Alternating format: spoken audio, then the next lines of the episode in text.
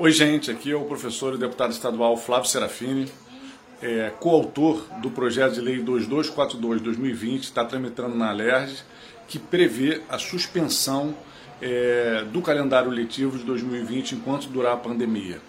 A gente viu um vídeo do secretário onde ele diz que esse projeto de lei previa o encerramento do calendário letivo.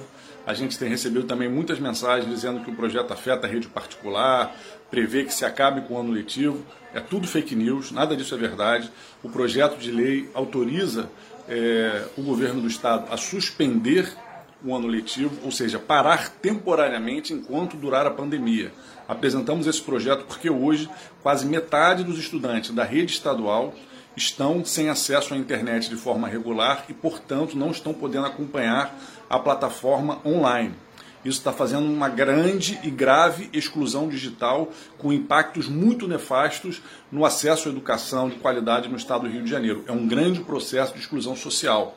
Então a gente está querendo suspender somente na rede pública estadual, ou seja, na rede vinculada à SEDUC e na rede FAETEC, temporariamente, para que com a volta às aulas presenciais possa haver um calendário de reposição, planejando e garantindo educação de qualidade com cumprimento da carga horária nos termos do que está previsto na resolução do Conselho Nacional de Educação e no Conselho Estadual de Educação.